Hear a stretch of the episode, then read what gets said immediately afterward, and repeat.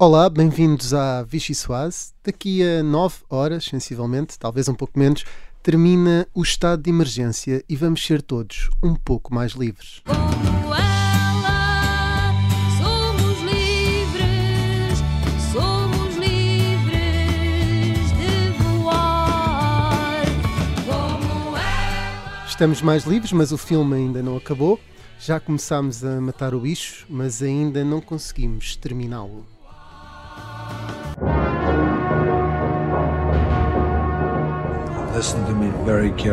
Se eu quisesse mesmo política, se calhar tinha muito mais projeção noutros sítios I'll be back. mais extremados que eu espero que acabem. Eu espero mesmo que o Bloco de Esquerda seja exterminado. Então eu chega. Também, e agora ia dizer isso. Eu espero mesmo que o Bloco de Esquerda seja exterminado. Hasta la vista, baby. Não comento, não comento que não ouvi cuidado. Mas revê-se neste tipo de posições. Não ouvi nada, o que é que quero que eu lhe diga? Vai confirmar. Vou ver e amanhã pergunto.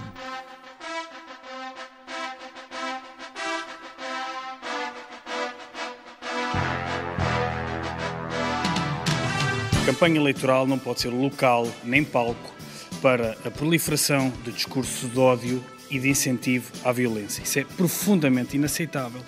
O Bloco de Esquerda está a tomar uma atitude e espera, eh, instando o Dr. Rui Rio, o líder do PSD, a reconsiderar a escolha que fez para a Câmara da Amadora. Se o Dr. Rui Rio colocasse mais Susanas Garcias no PSD, certamente que teríamos um futuro brilhante pela frente na direita em Portugal.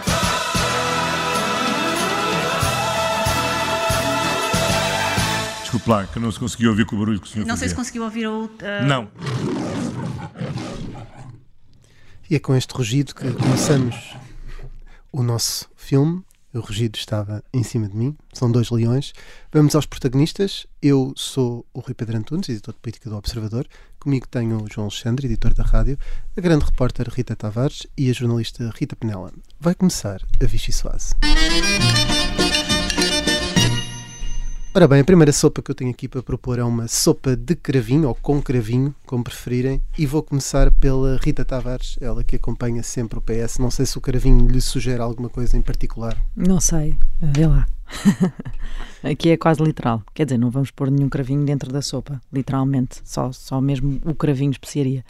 Ahm, eh, João Cravinho, o, o- enfim, o, o histórico socialista, não é? Que fez parte de, de vários governos, incluindo até ahm, de um governo provisório em 1975, portanto, uma pessoa respeitável dentro do Partido eh, Socialista, eh, veio ahm, aos 84 anos dar um sinal de vida ao Partido Socialista nestas últimas semanas, desde, desde aquela pronúncia eh, do juiz Ivo Rosa sobre o- a Operação Marquês e, e falou de forma um bocadinho mais forte, não é?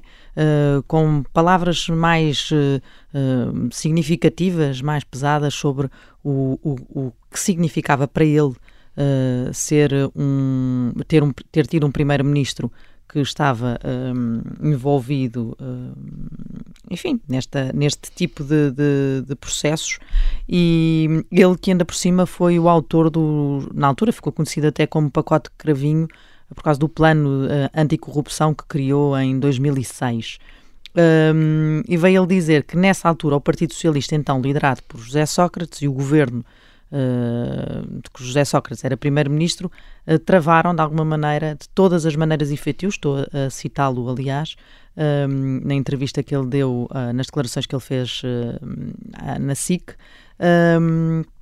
dizendo que mesmo que o comportamento de José Sócrates eh, eh, é execrável hoje em dia. Foi talvez o primeiro socialista que falou eh, de forma mais aberta e de forma mais hum, forte eh, deste caso. Eh, ele que, enfim, já tem créditos suficientes, julgo eu, no partido para falar à vontade e já tem uma longevidade suficiente para fazer esse tipo de, de considerações.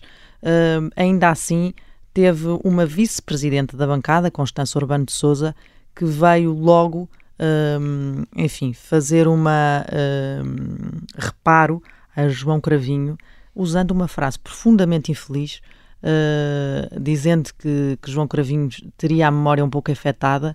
Eh, houve alguns socialistas que vieram criticar eh, muito estas, estas declarações de Constância Urbano de Souza, porque, quer dizer, não é coisa que se diga, muito menos de alguém que aos 84 anos continua a falar de forma livre eh, no partido que faz parte há muitos anos, eh, ao contrário de Constância Urbano de Souza, e, e, que, e que disse uma coisa que vai, se calhar, tocar numa ferida que o atual PS não quer tocar, não se percebe muito bem porquê, mas foi uma opção que este PS tomou, e tocou na ferida sem meias palavras, não é?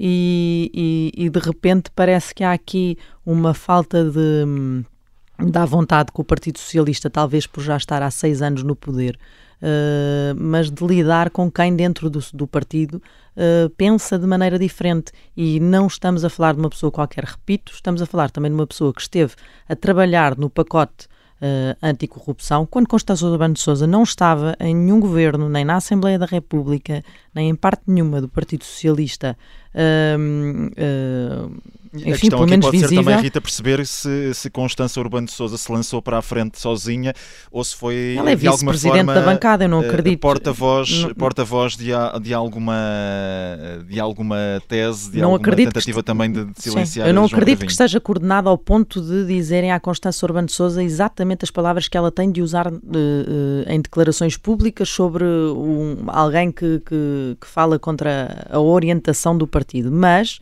eh, evidente que ela tem ali está respaldada pela, pela função que tem. Ela, ela é alguém dentro do partido hoje em dia, é vice-presidente da bancada parlamentar, é uma pessoa que fala muitas vezes e em matéria de justiça tem eh, falado ultimamente com alguma hum, frequência. Falar assim de, uma- de um histórico socialista eh, que ainda por cima está a falar daquilo que sabe e de que ela não sabe seguramente, porque foi João Cravinho que esteve a trabalhar no pacote, eh, no plano anticorrupção, é João Cravinho que diz que houve muita coisa que não se quis fazer, nomeadamente na questão do enriquecimento ilícito, e, hum, e aí, quer dizer, em quem acreditar mais? Eh, e, e depois, é, confesso Era que me João faz- Cravinho que estava lá. Eh, Mais polida foi, foi Ana Catarina Mendes, que também disse que Cravinho não tinha, não, não tinha razão toda e que em alguns pontos não foi. Mas vale desconstruir então o discurso de João Cravinho, não é? Mais do que, do que passar a esta, eh, eh, enfim, reação quase crispada sempre que alguém vem dizer uma coisa que não está. O, o meu ponto aqui é, um, é este desconforto do Partido Socialista com quem pensa de forma diferente dentro do partido. Eh, é verdade que, que se diz, ah, não há muita gente agora a criticar, mas não há a criticar porquê? Não é por isto? É porque depois as pessoas são ofendidas pelas pessoas que têm cargos de direção. eh, é uma coisa que acontece frequentemente nos partidos que estão há muito tempo no poder, não é? Acabarem por ficar um bocadinho eh, anestesiados eh, e estas críticas eh, mais eh, escondidas ou menos presentes no espaço público do que seria de esperar. E, e, eh, Rita Penela, tu alguma sopa de cravinho, não sei se te sugere a mesma, a mesma polémica. A- Além dessa aí, para não, para não repetir, eh, vou, vou usar o cravinho, mas, mas são os cravos, e é uma coisa mais literal que foi o que aconteceu com, com Francisco ah, Rodrigues dos Santos depois de- da sessão solene do 25 de Abril, ele que foi muito criticado nas redes sociais por ter eh, usado os cravos brancos e ter citado inclusivamente ah, Salgueiro Maia, por, por, que tinha dito na altura e depois vieram desmentir nas redes sociais. O Observador fez inclusivamente um fact-check sobre isso, eh, porque hum, eh, Francisco Rodrigues dos Santos a trazer para publicamente e num, num sinal muito, muito claro com o cravo branco a ideia de que, de que o 25 de Abril não se fez só para os vermelhos, só para, só para a ala esquerda eh, e toda essa polémica que, que gerou, que criou ali algumas ondas de impacto nos dias seguintes nas redes sociais, mas, mas sim, Francisco Rodrigues dos Santos tinha razão na- com- ao citar Salgueiro Maia, ele tinha, tinha dito eh, precisamente, aliás, foi ipsis verbis, portanto estudou a lição e tinha decorado, memorizado muito bem aquilo que Salgueiro Maia disse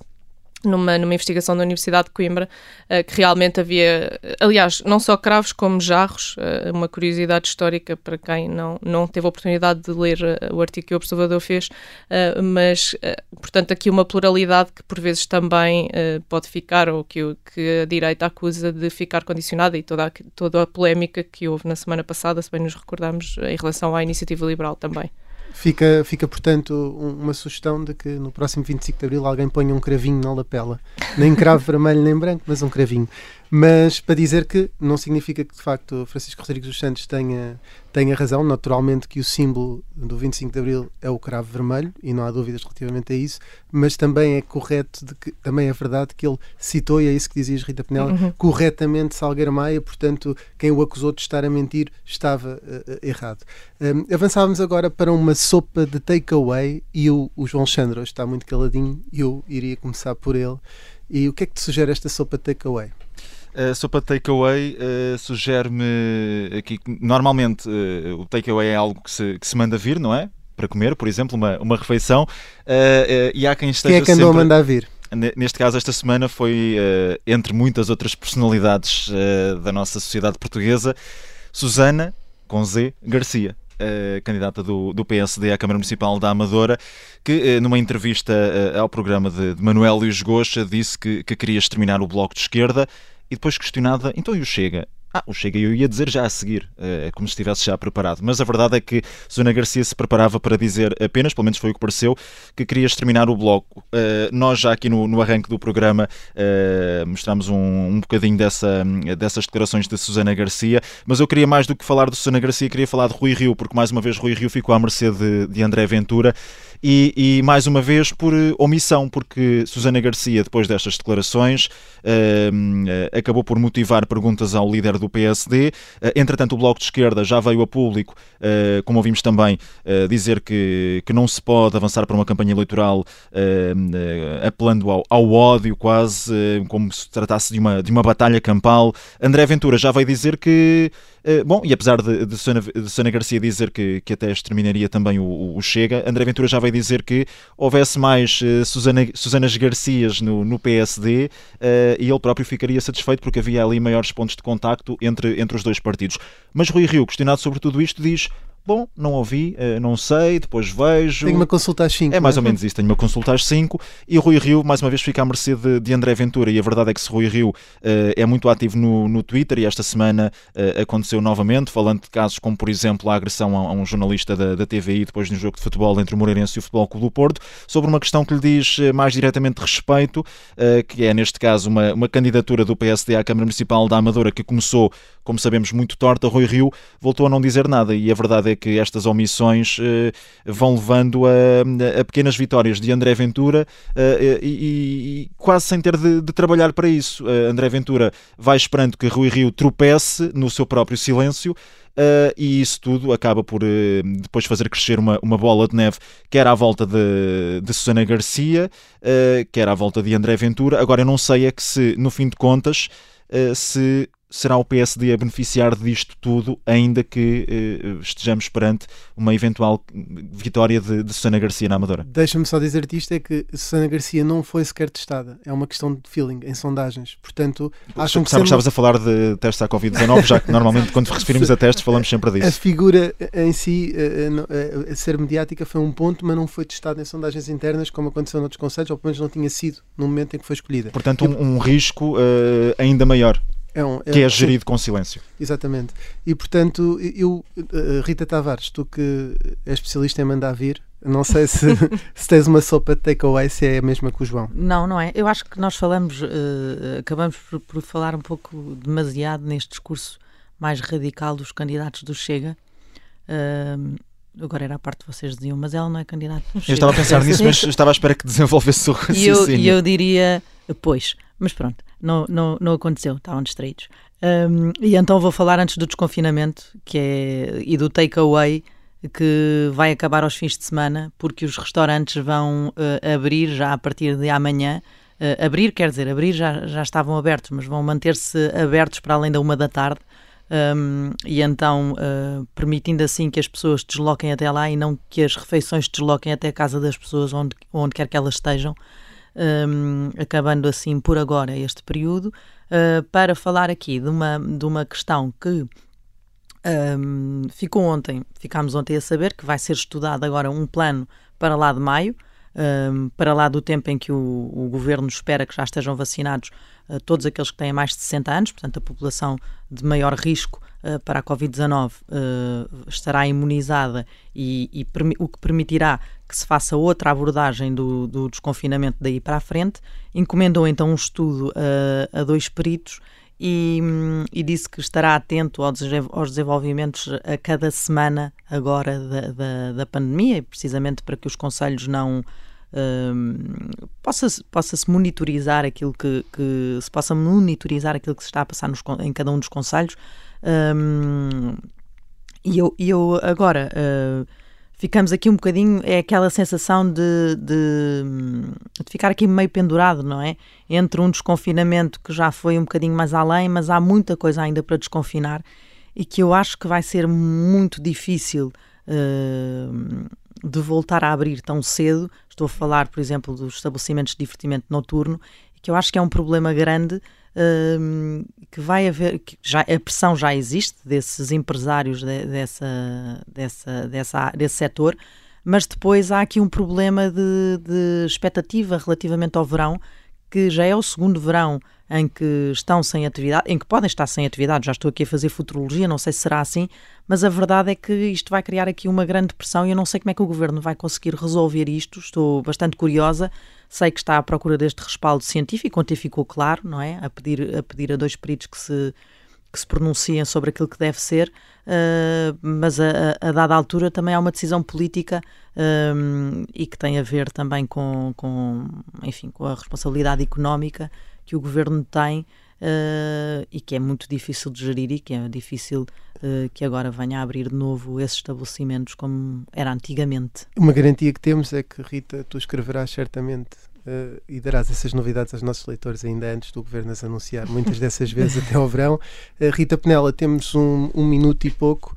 Uh, também te queria perguntar qual é que é a tua sopa de takeaway. Não sei se queres mandar ver com alguém, mas estou agora suspeito, a palavra estava aqui com, com dificuldade a sair, que é diferente das sopas do João e da Rita. É, não sou eu que quero mandar vir com alguém, mas talvez alguém devesse uh, ter optado por mandar vir. E falo de, de Medina, uh, de Fernando Medina, que na reunião de Câmara Municipal uh, Pública esta semana um, foi questionado por, por Assunção Cristas sobre qual é que ia ser a, a posição de, dele agora em relação a Manuel Salgado, claro está, depois de, das buscas que foram realizadas e, e de, de, todas as suspeitas que, que pairam. Uh, isto porque Manuel Salgado, apesar de ter saído da CERU, como sabemos, uh, manteve-se enquanto consultor de, de, de Fernando Dini da Câmara Municipal. E Assunção Cristas questionou exatamente sobre isso. Então, agora, posto isto e tendo em conta os últimos desenvolvimentos, em, em, em que é que estamos? A Câmara queria saber, uh, a oposição neste caso, e, e a resposta de, de, Fernando Medina foi que manterei, e vou citar, manterei, aliás, como sempre, a minha intenção de o consultar, caso ache relevante para a cidade e para auxiliar a minha decisão sobre vários assuntos. Uh, Fernando Medina que ainda fez uh, alguns elogios a Manuel Salgado, muito, muito tenos, não é? Aproveitando a extraordinária experiência e qualidade que mostrou ao longo dos anos. Portanto, fica claro que Fernando Medina não tem qualquer intenção de mandar vir com, com, com Manuel Salgado e que continuará a ser consultor de, da autarquia, pelo menos até ao final do mandato e antes das eleições municipais. De, autárquicas. Vai ser uma espécie de. Manuel Salgado vai ser uma espécie de estafeta a quem o Fernando Medina chama quando quer decidir assuntos de arquitetura para ouvir como grande conselheiro. Um, a segunda parte da Vichy Soase fica por aqui. A segunda parte uh, vai ter um convidado, vai ser uma segunda parte que é uma beleza, porque o convidado é Álvaro Beleza, antigo dirigente do PS. Bem-vindos à segunda parte da Vichy Soase. Connosco hoje temos Álvaro Beleza, que é médico, foi dirigente do PS no tempo de António José Seguro, mas já vinha com uma ligação bem mais de trás. É considerado o pai da, das primárias, eh, portanto, eleições internas abertas a simpatizantes.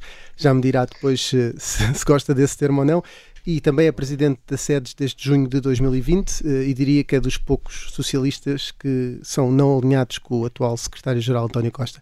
Bem-vindo, Álvaro Beleza. Um, Olá, boa noite. Muito boa noite. Muito obrigado pelo convite. Neste caso, estamos a fazer uma gravação para explicar à quinta-feira à noite esta segunda parte da, da, da Vichy que será emitida uh, depois do almoço. Um, eu queria uh, começar por lhe perguntar, vai participar no, no evento do MEL, que é conhecido como uma espécie de aula magna das direitas, um, sendo que está a uh, branquear a extrema-direita e André Ventura, como vários socialistas e outras figuras da esquerda uh, o acusaram a si e, a, e a, também a Sérgio Sousa Pinto e outros socialistas que participam no evento? Não, primeiro, muito obrigado pelo convite. Vou, vou, vou, vou a esse evento que me convidaram. Vou, aliás, eh, fui convidado enquanto presidente da SEDES e, e estou, aliás, num painel em que estão vários associados da SEDES e alguns amigos meus. E, e, e também com em que está, nomeadamente, o Sérgio Sousa Pinto, que é muito meu amigo, com quem eu partilho uma amizade grande e, e pensamos muito parecido em muitas coisas. Mas. hum, não, vamos lá ver. A, a democracia liberal que nós temos em Portugal e na Europa Ocidental, a diferença que tem em relação às tiranias e às ditaduras e, e, a democracia, e, a, e a Estados iliberais é precisamente que as nossas diferenças nós debatemos-las, conversamos e, e um verdadeiro liberal, e antes de eu ser socialista ou social-democrata, sou republicano e liberal é tolerante com as opiniões dos outros. Nós temos que tolerar a diferença. Uma democracia liberal tem que permitir que todos expressem a opinião. Não há delitos de opinião. Se André Ventura Eh, estivesse há- no seu painel, também aceitaria na mesma. Nessa lógica de diálogo. Não, isso, isso provavelmente, isso não sei, porque quando me convidaram eu nem sabia que lá ia, nem sabia que iam lá os líderes dos partidos da direita. Só sabia eh, de alguns painéis que me contaram quem eram os convidados e, portanto, eh, aliás, penso que o Sérgio aconteceu a mesma coisa. Agora, há uma coisa que eu, como você disse, eu sou um bocadinho não alinhado e desde pequenino que aprendi e fui criado com uma educação de ser livre, eh, não eh, incomodando os outros, não eh, interferindo na liberdade dos outros. Agora, eu digo o que quero, quando quero, onde quero, e o Partido Socialista, para onde eu entrei, é o Partido Socialista de Mário Soares, é o Partido Socialista que esteve na Alameda, é o Partido Socialista que lutou sempre pelas liberdades e que permitiu sempre, e permite e continua a ser assim, eh, sensibilidades muito diferentes, opiniões mais à, à esquerda, mais ao centro, e isso é que faz do Partido Socialista o grande partido e o maior partido português. Se não fosse assim, não era o que é. E, E faz parte da ala direita do, do Partido Socialista, não? Não, faço parte da ala eh, socialista liberal. É da ala liberal do PS. Eh, não, não, da ala socialista liberal. Eu, desde que entrei, apresentei uma moção em 1990 com o Francisco Assis e outros camaradas meus a defender o socialismo liberal do Norberto Bobbio, que acharam uma coisa na altura muito estranha, porque foi isso que antecipou a terceira via do, do Blair, passados uns anos, e um pouco do, do António Guterres aqui a seguir. Está um pouco em desuso a E- terceira via já. Ah, Mas não defende a terceira via quem é tonto, porque nós vivemos em terceira via. Os partidos e o, O Partido Trabalhista já o mandou a Partido terceira via ao ar, não é? Voltou, aliás, Mais ou menos. o Partido Trabalhista inglês virou à esquerda, levou um banho nas eleições. Portanto, O Partido Corbyn é que não era certamente defensor da terceira via, não é? Não, vamos lá ver uma coisa. A terceira via o que é que é? É um governo socialista moderado. É o que temos hoje em dia em Portugal. É um partido socialista que defende um Estado regulador da economia de mercado, mas não é contra a economia de mercado, que eh, defende o Estado social, mas defende as liberdades individuais. Costa, é o António Costa é o Blair português, é isso? É, é- está a aplicar uma, o essa terceira via? Eu acho que o Partido Socialista e este governo do António Costa é um governo moderado de esquerda moderada, da social-democracia e de, e, e- e de um liberalismo de esquerda, acho. Aliás, basta ver que eh, é um governo preocupado com o crescimento económico, com as empresas. E, e olhando a via agora. social-democrata é a terceira via. Olhando agora para aquilo que temos, eh, considera que faz parte da chamada esquerda que a direita gosta ou, ou- ou da esquerda que dá jeito à direita? a direita para já está com um grande problema.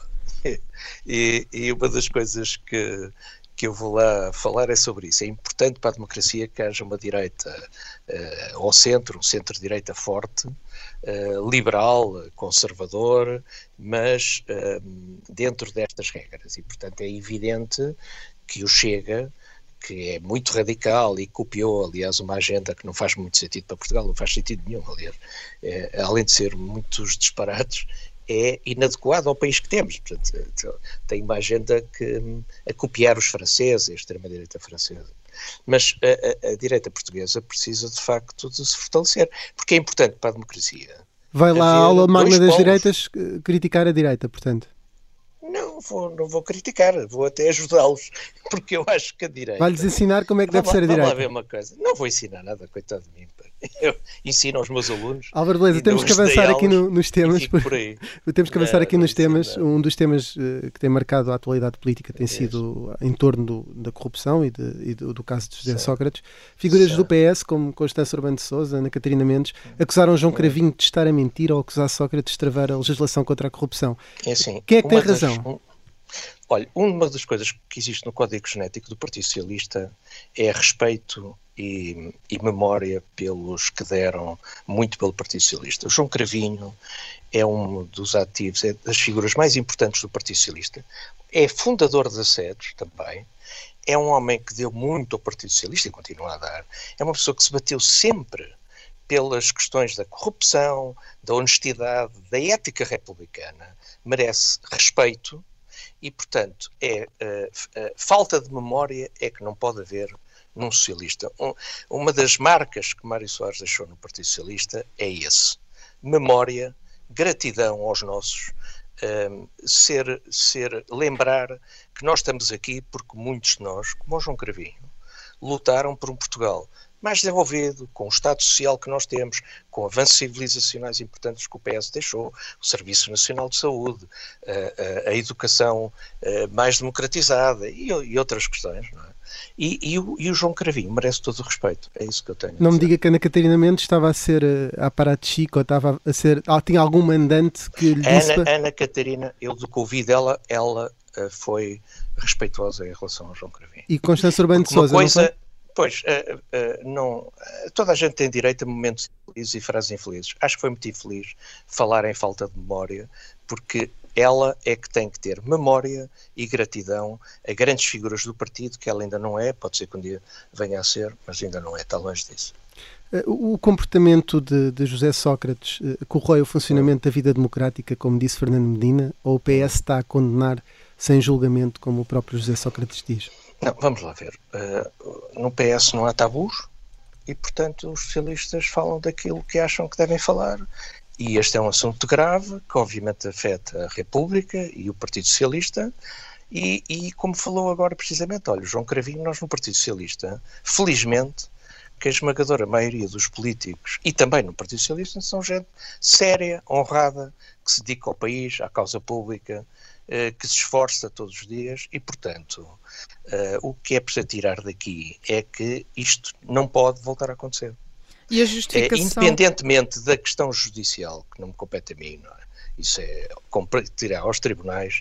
Tudo aquilo que já saiu cá para fora é muito desagradável e estou a ser eh, moderado. Portanto- Eu sou moderado em tudo. Portanto, o António Costa está bem quando reage ao caso Sócrates, quando utiliza o Está. famoso mantra. Está, está. Porque, vamos lá ver, eh, há política o que é da política, há justiça o que é da justiça, como é evidente.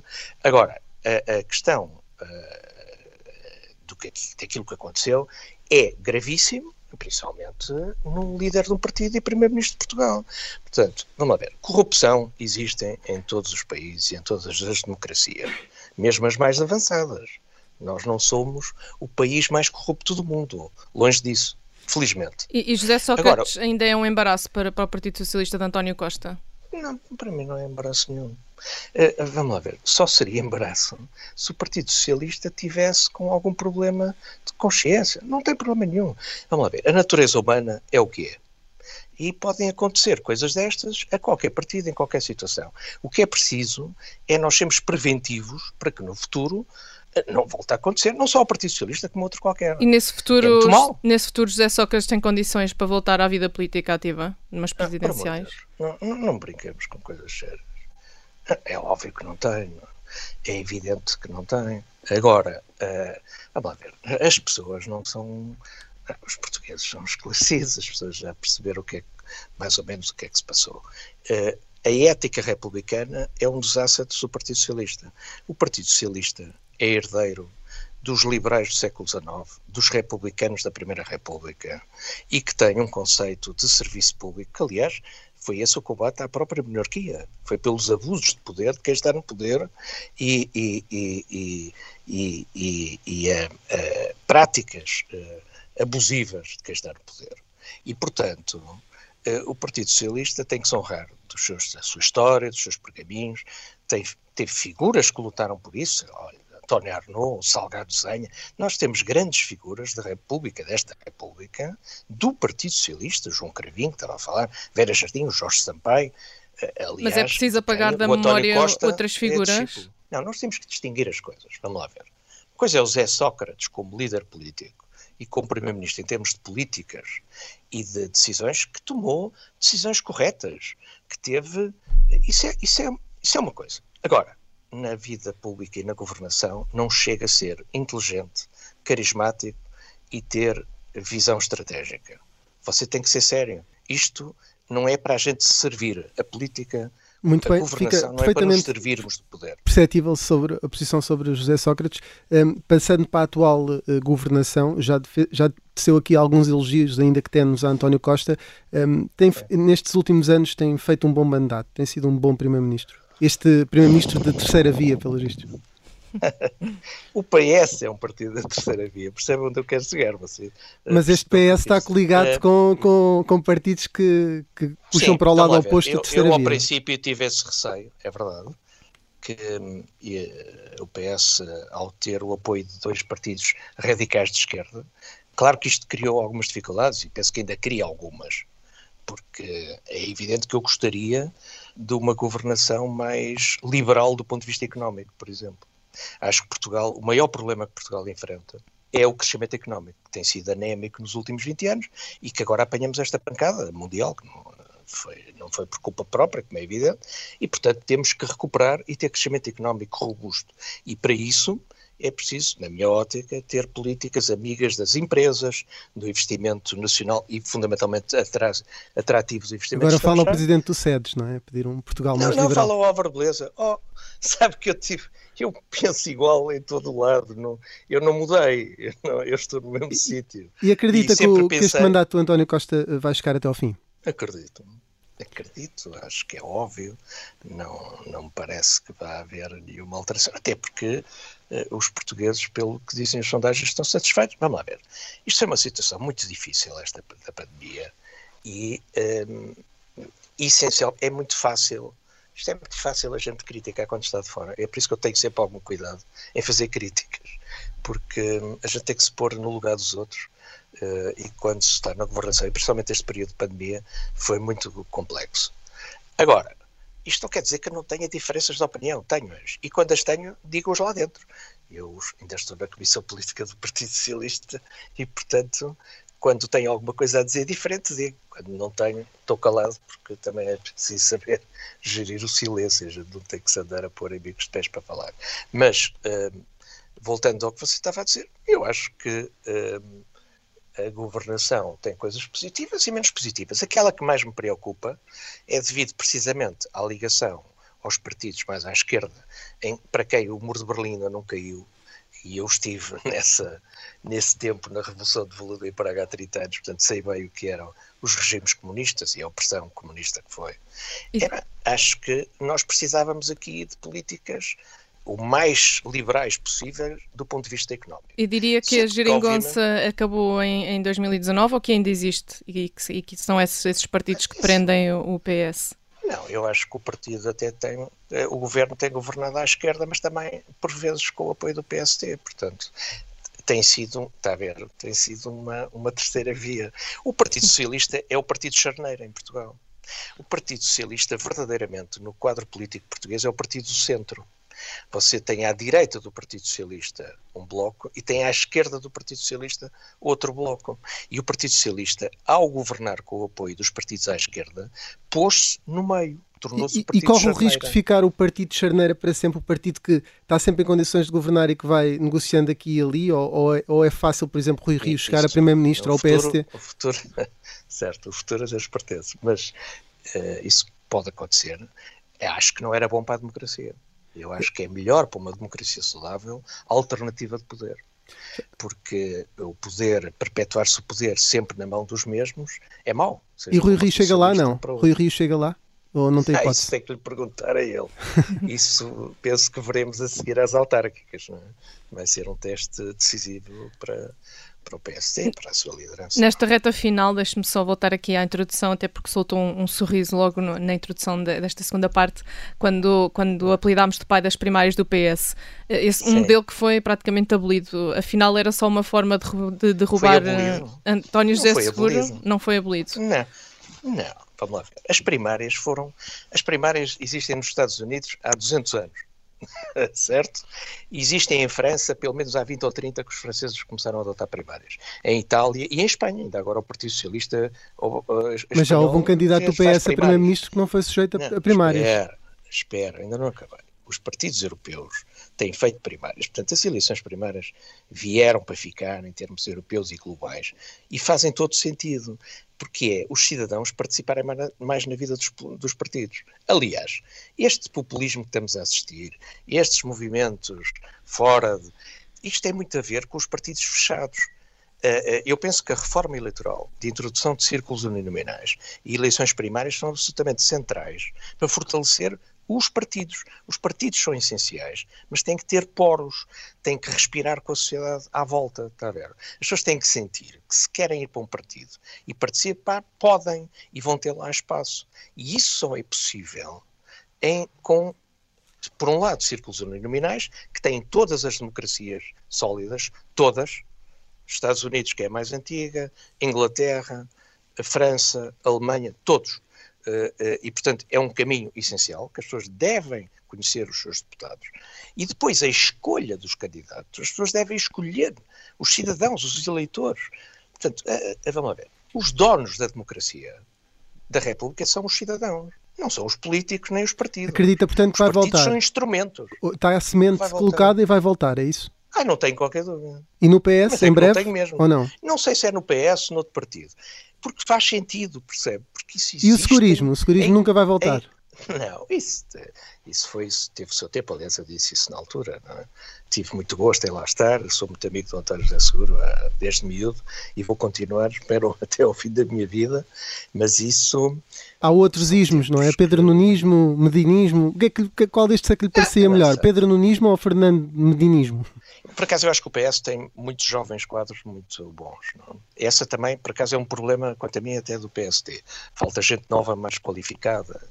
Isso é fundamental para um partido. não? O Partido Socialista tem. Mas destes dois, tenho eh, simpatia prefere Fernando- pessoal eh, por eles, por eles.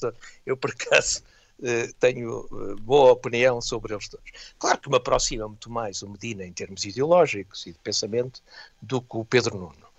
Ahm, mas, mas isso ah, eu acho que ainda falta muito tempo, porque vamos lá ver. E Francisco Assis, podia ser, uma, podia ser uma, uma Nossa, possibilidade, não? Para líder do país, eu acho que ele não tem essa ambição, tenho quase a certeza. Mas o, o, o, hoje em dia as pessoas vivem muito mais anos e melhor, certo? Mas está a haver outra via qualquer, não? dos Estados Ana, Unidos. Não, Ana Catarina. Mendes podia ser, não? Acho que a Ana Catarina tem estado muito bem. Acho que o Partido Socialista nunca teve uma mulher na liderança. Um dia terá. Faz sentido. que Também aqui é pela terceira via, está visto? Com protagonismo. Não sei, não, ouça, isso tudo é possível. Sabe que nestas coisas, hum, às vezes as previsões, não, sabe o que é que irá acontecer. Agora há uma coisa que eu sei, o António Costa ainda é muito novo e, portanto, e além de ser novo, está bem conservado, eh, eh, apesar desta da vida difícil que tem, e, hum, e as pessoas hoje vivem mais anos melhor, não é? E, portanto, nós temos que também aproveitar a sabedoria dos mais velhos, está a ver? Em Portugal, esta coisa de ter sempre gente nova, é precisamos da energia do jovem, mas da sabedoria dos mais velhos. Portanto, esta coisa dos descartáveis, eu acho que ainda é cedo, acho que o Partido Socialista não vai ter essa questão da sucessão tão cedo. Muito bem, avançamos agora, chegamos ao fim desta parte da nossa refeição, avançamos agora para o carne ao peixe, que tem uma particularidade que é, tem que escolher eh, uma resposta de escolha múltipla, não queremos que fique com É lá. fome, e portanto, É lá. vamos portanto começar o nosso segmento de carne ao Sim. peixe. Álvaro Beleza, quem convidaria para jantar? Pedro Nuno Santos ou Fernando Medina? Em parte já respondeu a isto, mas vamos ver. Convidava os dois, porque gosto dos dois, acho que é uma conversa muito gira. Até, Vai ficar até com fome. tinha mais piada. E preferia ser Ministro da Saúde num governo de Ana Catarina Mendes ou Francisco Assis? Não, não vou ser de certeza nenhum, portanto, Mas se tivesse que ser de um, vá lá, responda pelo menos uma. Eu sou muito amigo do Assis. O Assis entrou comigo no mesmo dia no Partido Socialista, a seguir à maior derrota do PS, em 6 de outubro de 85. Portanto, é um amigo para a vida. não é? A Ana Catarina é que eu acho que um dia poderia ser Ministra da Saúde, por exemplo. Muito bem, e para terminar neste este segmento de carne ao peixe, preferia ser, este é mais difícil, mas pedi-lhe que respondesse pelo menos um. Preferia ser ministro num governo liderado por Catarina Martins ou líder da oposição contra um governo liderado por André Ventura, da oposição a esse governo. Eu nunca estaria no governo da Catarina Martins. Quanto ao André Ventura, bem, obviamente estou sempre na oposição. Álvaro Beleza, temos mesmo que avançar e para sobremesa uh, trouxe-nos aqui uma música que, que é uma música uh -huh. que nestes dias, uh, entre o 25 de Abril e o 1 de Maio, certamente fará muito sentido, mas pedi-lhe que introduzisse a música e nos explicasse o porquê desta escolha. Não, porque estamos no período das liberdades e eu acho que o Zeca Afonso foi a grande voz da liberdade e sempre que ouço as músicas dele, e nomeadamente a Grande La Vila Morena, fico um pé de galinha.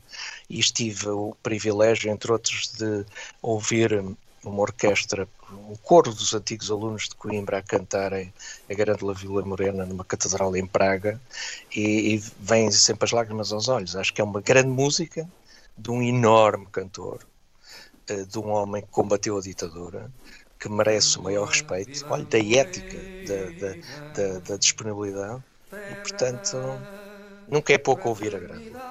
Grandes momentos que eu vivi na juventude. E é por isso que nos calamos para ouvir a grande Vila Morena. Uh, Álvaro Beleza, muito obrigado por ter aceito o nosso convite e estar à mesa connosco. Um, e o gosto foi meu. Muito obrigado. Um, a Vichy Soase está disponível em permanência em observador.pt e também em várias plataformas de podcast. Regressamos na próxima semana com uma segunda ou uma terceira via e despedimos, claro, no, com liberdade, com Grande Vila Morena. Com liberdade, exato. Grândola Vila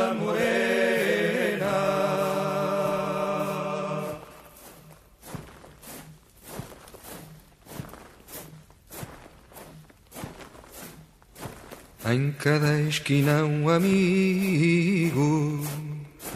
Em cada rosto igualdade. Grândola Vila Morena. Terra da fraternidade, terra da fraternidade, Grândola, Vila Morena, em cada rosto igualdade, o povo é quem mais ordena.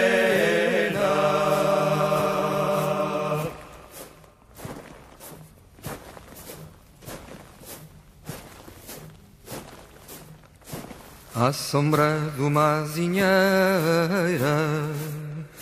que já não sabia a idade. Jurei ter por companheira Grandola a tua vontade. Grandola a tua vontade.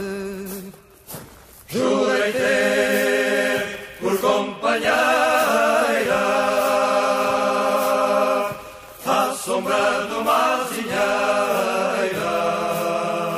que já não sabia a idade.